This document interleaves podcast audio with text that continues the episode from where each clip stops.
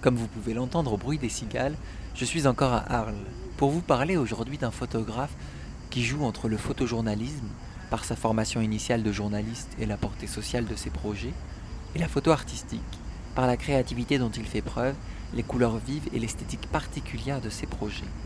Je vous parle d'un journaliste parti s'aventurer dans l'un des pays les plus fermés du monde, la Corée du Nord. Il s'agit de Stéphane Gladieux. Vous écoutez Mandarine, le podcast d'Initial Labo qui met la lumière sur la photo.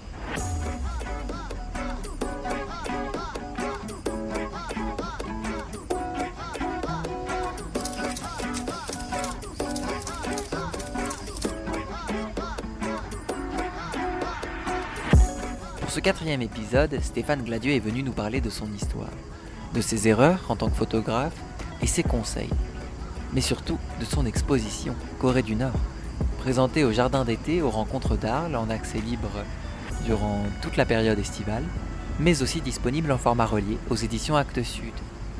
Mais je ne vous en dis pas plus et vous laisse avec l'interview.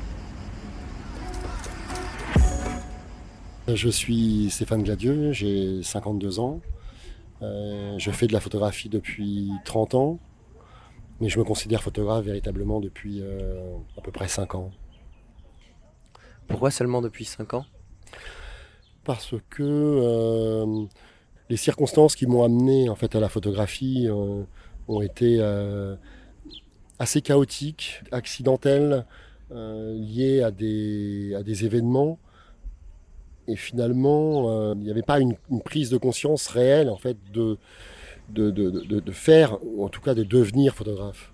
Et les circonstances ont fait que euh, finalement j'ai été un peu emporté par les flots de la rivière, ballotté euh, à droite à gauche en faisant des choix. Hein. C'est, j'ai pas subi, c'est pas, c'est pas dans ce sens-là, mais plus de pas avoir effectivement cette pleine conscience. Et j'ai mis du temps parce que il y a eu des, moments compliqués. Et j'ai mis du temps à m'approprier pleinement le, langage photographique tel que j'avais envie finalement de le mettre en place et qu'il corresponde à, à, qui je suis et à ce que j'ai envie de dire. Qu'est-ce qui vous a fait rester dans le métier de la photographie? Qu'est-ce qui vous a convaincu de ne pas, de pas changer de métier? J'aime l'immédiateté. L'un des premiers euh, travaux que j'ai fait, c'était à la radio. J'ai tenté aussi euh, d'écrire hein, après l'école de journalisme mais en fait, ça me, ça me convenait pas. J'aimais l'immédiateté de, de, de, la photographie et, euh, et le fait que une fois que la photo est faite, il n'y a, pas de possibilité de retour en arrière. Elle est bonne ou elle n'est pas bonne, on va la garder ou pas. J'aimais ça et j'aimais ce, ce que cela euh, impliquait du rapport à l'autre, qui est un rapport finalement euh, peut-être moins moins intellectualisé, plus physique, plus instinctif, animal presque dans, le, dans certains cas, parce que vous êtes face à des gens dont vous ne parlez pas la langue, dont vous ne maîtrisez pas les codes. Donc il y a, y a tout un, un jeu, euh, comment, une, relation euh, silencieuse que je trouve extrêmement enrichissante. D'ailleurs, vous me parlez de gens dont vous ne parlez pas la langue. J'ai remarqué en regardant votre travail que la plupart du temps, euh, vous ne photographiez pas la France, mais plutôt des pays étrangers. Est-ce que c'est une volonté de votre part? J'ai du mal à travailler en France. Clairement, j'ai fait, fait, une série en, en, 2003 sur la communauté Arki pendant presque un an. C'était vraiment le, premier gros travail que j'ai réalisé en France. Juste avant aussi, en 1987, la première série que j'ai faite, c'est une série euh, où j'ai euh, vécu un moment euh, dans le métro.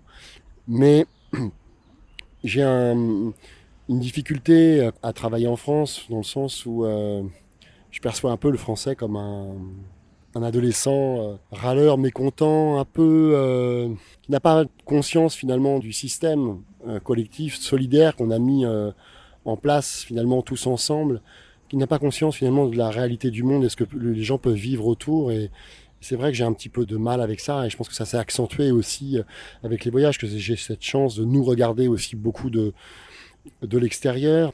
Et c'est vrai que j'ai préféré m'intéresser à des vraies problématiques, même si effectivement, voilà, le, les harkis, euh, les gens qui vivent encore dans le métro, ou travailler comme j'ai pu le faire euh, dans le 93 sur la diversité, c'est-à-dire sur tous ces gens venus d'ailleurs qui nous enrichissent et qui font et ont fait rayonner la France et qui font face à des situations qui sont complexes, à une réalité euh, difficile, Donc aujourd'hui, je réfléchis à, une série justement sur les oubliés, les oubliés du système. Mais, euh, mais oui, c'est vrai que j'ai du mal. C'est pas que je, le fuis ou, euh, que je choisis de ne pas, mais j'ai un rapport assez, assez instinctif en fait à ma photographie. Les, les idées euh, viennent comme ça. Ce sont des choses qui, qui prennent du temps, qui, qui mûrissent lentement. Il est rare que des problématiques françaises me touchent. Moi, je suis amateur de photographie. Est-ce que vous auriez un conseil à me donner, vous? Un conseil que vous auriez aimé recevoir Il y a le conseil que j'ai reçu euh, de Peter Turnley qui me disait euh, ne refuse jamais un contrat, ne dis jamais non. J'ai suivi ce conseil. Encore aujourd'hui? Non, plus aujourd'hui. Moins aujourd'hui, non. Moins aujourd'hui, mais quand même. Parce que finalement, euh, là où il avait raison, c'est qu'on se retrouve dans des situations euh, très diverses, euh, très complexes, des situations qu'on n'a pas choisies. Et, et c'est une merveilleuse école. Celui que j'aurais aimé entendre, c'est de pleinement prendre conscience de l'acte photographique qui pour moi doit être totalement tourné vers l'autre la photographie est un médium et euh, je ne suis qu'un passeur. Euh, et ça implique d'être effectivement entièrement tourné vers l'autre et de ne pas être pris par la tentation de se regarder en tant que photographe dans une vision un peu exotique de je suis en train de photographier en Afghanistan dans tel contexte et finalement de d'être inconsciemment tourné encore vers euh, vers soi, mais ça implique aussi pour moi de ne pas euh, appliquer de recettes euh, photographiques, même si je le comprends, il y a des photographes qui, portraitistes notamment, qui, qui appliquent toujours finalement la même, le même procédé photographique, le même principe, série après série, portrait après portrait. Et je m'interroge toujours beaucoup dessus parce que j'ai l'impression que c'est plus une façon de se photographier soi-même que de photographier les autres. Voilà. Moi, je me suis perdu, je pense, au début, c'est pas perdu. Je pense que j'ai peut-être appris aussi euh, à, tenter de disparaître finalement cette question-là du rapport à l'autre et de la place qu'on prend. Euh, et je sais que j'en prends beaucoup. A été compliqué en fait à, gérer. Donc je pense effectivement prendre conscience de, cet acte tourné vers l'autre. Au niveau de la répétition des sujets, des cadres et des compositions, c'est tout de même un choix que vous avez fait durant euh, l'exposition pour laquelle je vous interviewe aujourd'hui, que vous avez fait en Corée du Nord.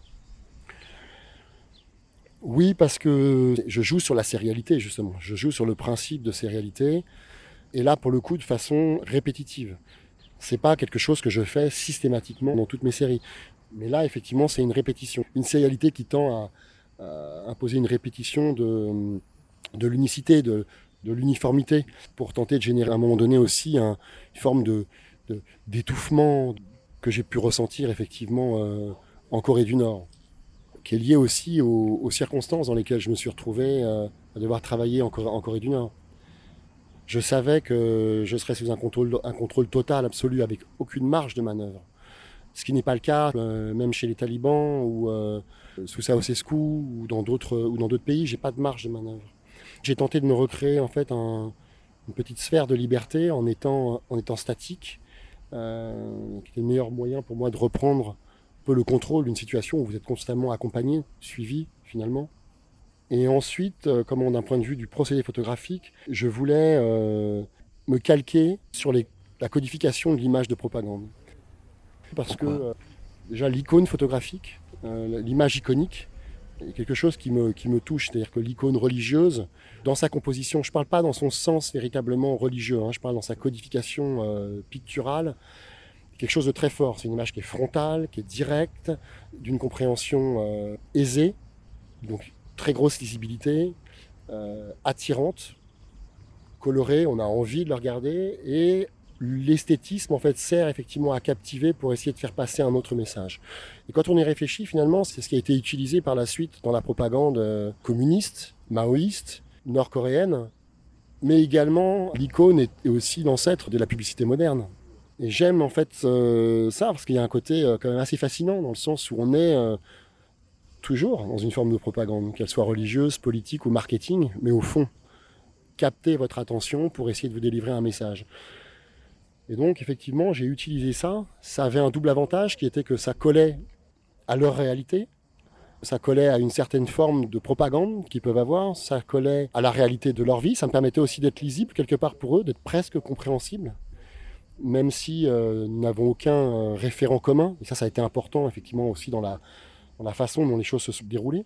Et donc, j'ai choisi d'appliquer effectivement ce caractère euh, frontal, la même distance, des images très colorées et en jouant sur euh, mon choix, qui était le choix entre mon sujet et l'association que j'allais faire avec l'arrière-plan, en rajoutant en plus du flash pour euh, contrôler cette couleur, mais également pour décrocher mon sujet de l'arrière-plan et jouer encore davantage sur euh, cette notion de réel irréel on peut parfois s'interroger, effectivement, est-ce que c'est un fond vert? Est-ce que c'est un montage? Justement, j'ai entendu beaucoup de gens, en baladant dans l'exposition, se demander si c'était des vraies photos. Oui, et, ça me plaît, parce qu'en fait, euh, c'est ça, parce qu'en fait, le, la réalité nord-coréenne, vous êtes dans un univers totalement théâtralisé. Et théâtralisé, pas pour l'étranger, parce que personne n'y va, c'est leur vie. Le, roman national est aussi d'une très grande théâtralité, dans le fond. Et c'est vrai qu'on a cette sensation d'être euh, parfois dans un, dans un décor. Donc où est finalement la frontière entre ce réel et, cet irréel, dans cette uniformisation aussi absolue euh, de la codification vestimentaire, de la coiffure, de, de, presque la disparition de l'individu, puisqu'il n'existe en tant que tel que dans et pour le collectif. Et c'est pour ça aussi que j'ai choisi au début de l'exposition de, proposer quatre portraits individuels qui représentent vraiment l'image de propagande avec... Euh, l'ouvrier, le fonctionnaire d'État, la paysanne, en rajoutant un clin d'œil qui est l'homme urbain faisant ses courses dans un décor qui est quasiment un décor de supermarché américain. Mais il est euh, habillé en, costume noir, vinalon, euh, le, textile nord-coréen qui est fait à partir de charbon. Et le badge, il y a toujours ce clin d'œil, ce décalage, j'aime toujours être en rupture. Voilà. Et par la suite, effectivement, là, il y a des images euh, où on les voit euh, souvent par trois euh, ou par deux, parce qu'ils sont finalement relativement rarement seuls. Comment est-ce que vous avez réussi à faire accepter au gouvernement nord-coréen d'aller prendre des photos dans leur pays? Je ne pense pas leur avoir fait accepter quoi que ce soit. Mon projet était très précis, très ciblé, très clair. Ça les a interpellés d'avoir quelqu'un qui vienne en leur disant Moi, je veux voir les Nord-Coréens, je ne ferai pas de photos de lieux vides, je, je, veux, je veux être statique, je veux être posé, j'aurai un flash et je veux voir euh, le plus de catégories possibles finalement de gens. Donc il y a une, sorte finalement de typologie que j'ai mis en place, sans jugement, où euh, je les mets en lumière, je pense avec dignité et une certaine, une certaine distance. Ils m'ont laissé la chance de, de, venir une première fois et euh, ma relation, comme on à eux, a été difficile, mais finalement, ça, ça a fonctionné. Et il ne faut pas être non plus naïf. Si j'ai pu passer trois ans, euh, réaliser cinq voyages au cours de, trois années, c'est que quelque part, les images que vous voyez correspondent aussi en partie à la vision qu'ils ont d'eux-mêmes. Pas totalement, parce qu'il y a beaucoup de choses qui les perturbent, mais tout de même, il y a euh, à la fois mon regard, euh, ma façon de surjouer comment cette théâtralisation et cette codification, mais en même temps quelque part, ça leur ressemble. Et euh, vous parlez justement du fait que le gouvernement se repère. Pas le gouvernement. Je pense pas que ce soit le gouvernement. Je pense que c'est les gens qui sont en contact avec ces images-là. En fait, effectivement, ça leur, ça leur parle parce que c'est lisible dans le sens où, euh, où, la codification de la, propagande y est. Donc, en fait, ils, ils, les lisent, mais ils ne lisent pas tout. Ils ne vont pas lire, par exemple, la photo des, ce qu'on appelle la photo des James Bond girls. À l'origine, c'est pas moi qui l'ai choisi. Moi, je demande à être dans un stand de tir, parce que les Coréens, comme les Américains d'ailleurs, partagent l'amour du tir. Assez ironique d'ailleurs. Et au départ, je choisis deux hommes en utilisant un fond très austère. Mais en fait, on me refuse le fait de photographier ces hommes parce que ce sont des militaires.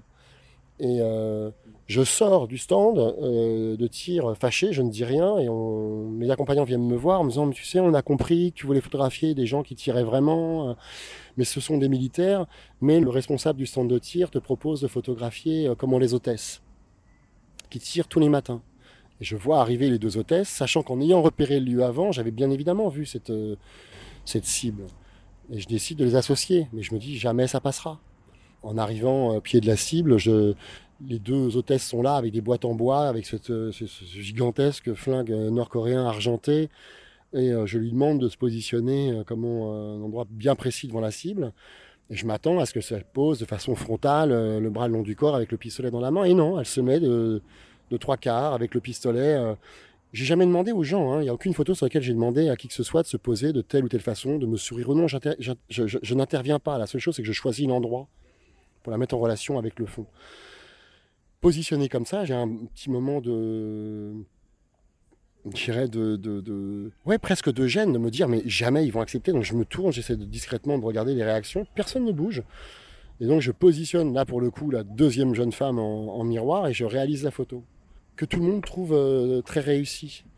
Et je sais pas pourquoi, je leur dis bah oui, elle est, elle est réussie parce que on dirait des James Bond girls. Et là, tout le monde me regarde, interdit, muet. Je dis à mon accompagnant, John, tu ne traduis pas il me dit, bah si, mais c'est quoi euh, James Bond euh, James Bond girl, c'est quoi? On n'a pas les mêmes référents, donc c'est ça aussi qui est intéressant là-dedans, c'est que oui, c'est, ce sont les Nord-Coréens. Ce que vous voyez, c'est effectivement euh, une certaine réalité euh, aussi. Malheureusement ou heureusement, Arles étant un festival vivant et bien dynamique, je n'ai pas pu parler à Stéphane plus longtemps et j'ai dû le laisser filer. Pour autant, je n'avais pas toute l'interview. Et j'ai donc pris mes clés, mon micro et suis retourné sur Boulogne pour finir cet entretien dans les locaux d'Initial Labo.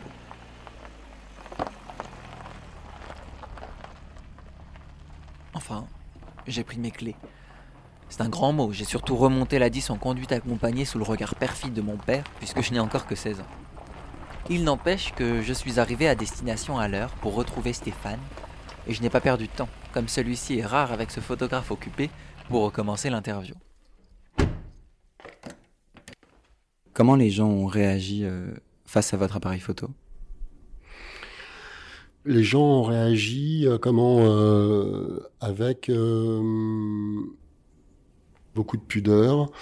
Chez certains, le stress intérieur était vraiment très palpable, notamment dans les photos réalisées en intérieur, c'est-à-dire unité de temps, unité de lieu, où pour le coup ma venue était prévue et les gens que j'ai été amené à croiser savaient qu'ils allaient croiser un étranger portant un appareil photo qui était susceptible de les photographier.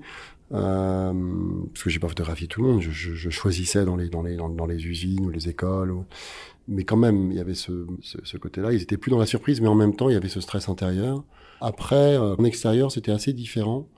J'ai 30% des gens à peu près qui euh, qui refusaient d'être photographiés, ce qui correspond à peu près, on va dire, aux, aux statistiques que je peux avoir partout ailleurs dans le monde.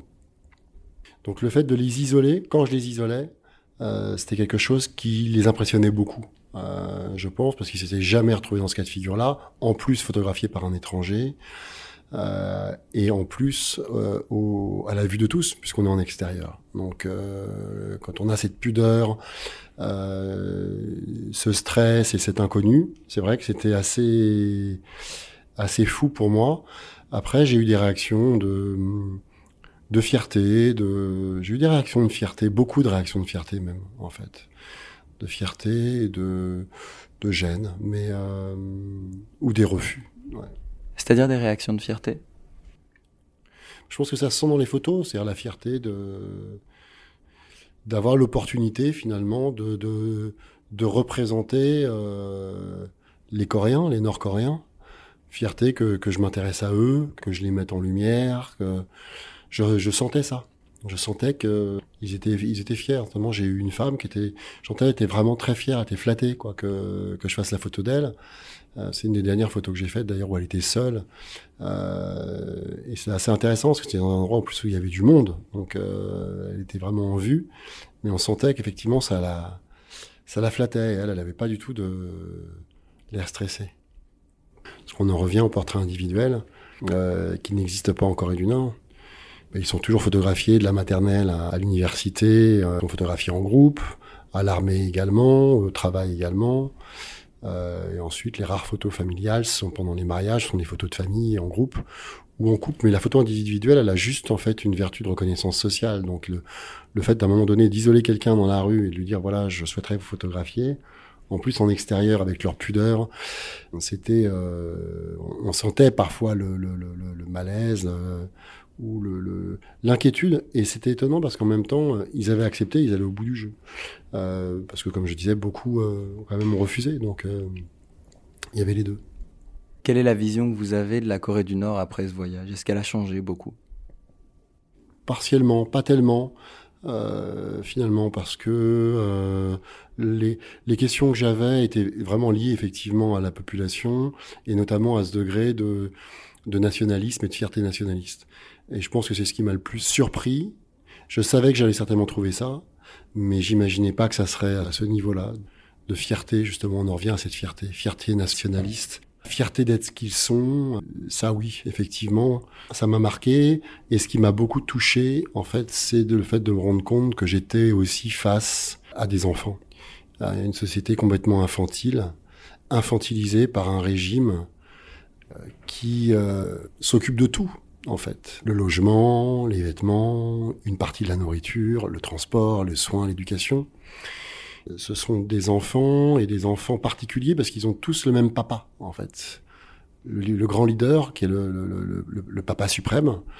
Et euh, ils sont sous le, le contrôle de ce papa, avec ce côté euh, très infantile et très touchant qui, je pense, explique beaucoup de choses aussi sur euh, la, survie et la nature de ce régime. Ça peut paraître politiquement incorrect, mais euh, il ne s'agit pas de, dire qu'ils supportent la dictature, le régime totalitaire euh, qui les oppresse, mais ils sont fiers d'être dans cette idéologie qui est la leur, dirigée par des Nord-Coréens pour des Nord-Coréens. Et je pense qu'au regard de l'histoire, ils en avaient besoin. Il y avait un, un terreau favorable à ça.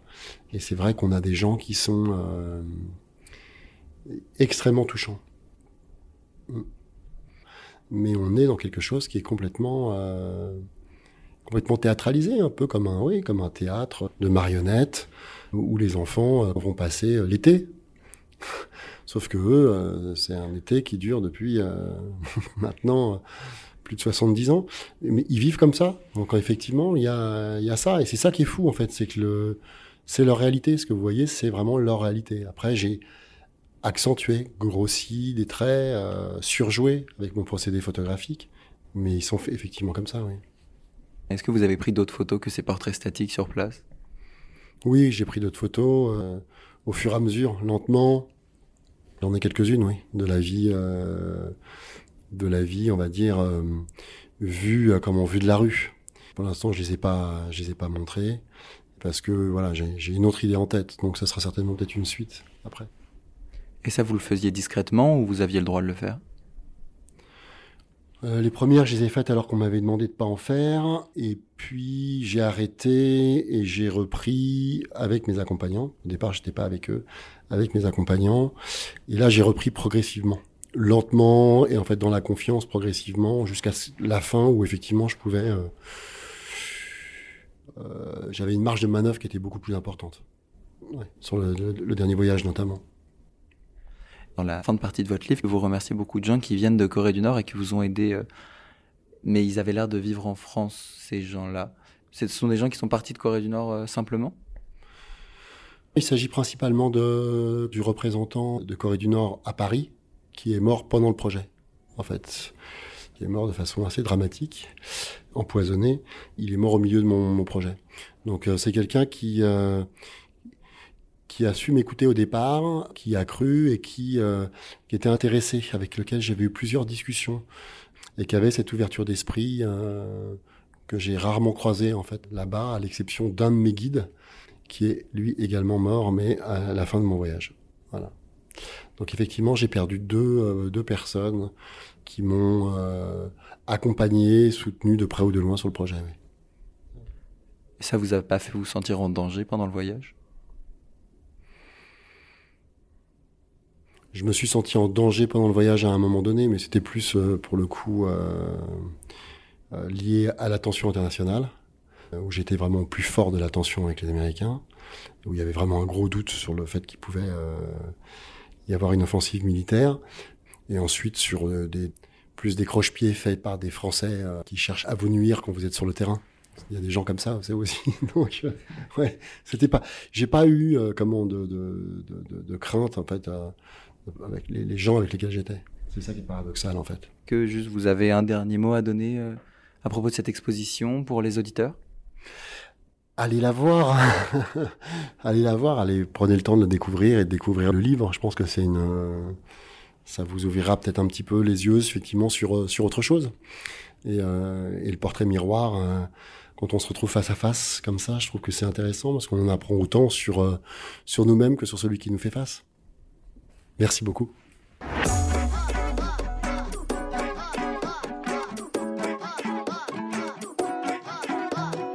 Et voilà, il ne vous reste plus qu'à aller à Arles voir cette superbe exposition, dont les tirages ont été réalisés par Initial Labo, ou pour ceux qui n'en ont pas la possibilité, d'acheter le livre aux éditions Actes Sud Corée du Nord, disponible dans la librairie d'Initial Labo. Vous pouvez nous écrire à podcast.initiallabo.com si vous avez des retours, questions et toute autre information. C'est avec plaisir que je vous répondrai.